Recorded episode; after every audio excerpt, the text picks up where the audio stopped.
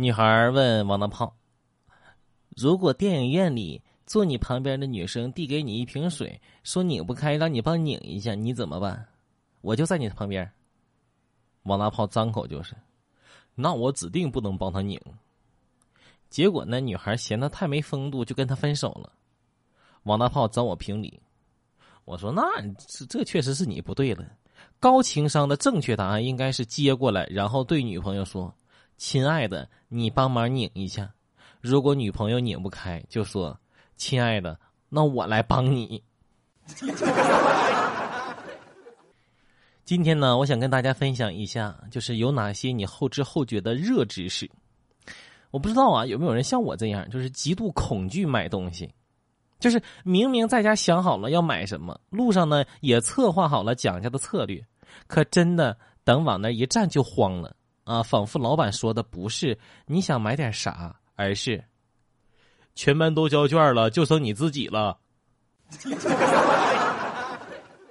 有一回晚上回下班回家，在路边呢有个卖苹果的，我就问老板多少钱，老板说：“啊，本来十块钱五斤的，最后呢就剩这三斤了，便宜你了，十块钱呢你都拿走吧。”我没有犹豫，果断买走，回家洗完了脸，吃完我才反应过来的。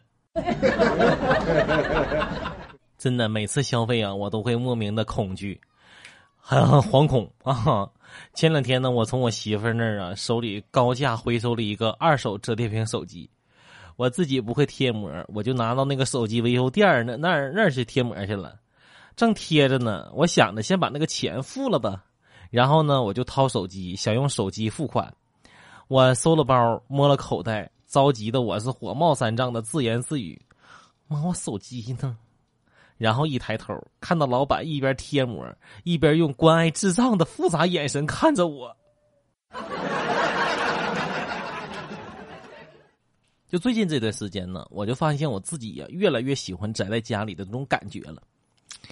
睡到自然醒，吃一顿早午饭，泡一壶茶，一坐呢就是一下午。又或者是煎炒烹炸，也能消磨半天的时间。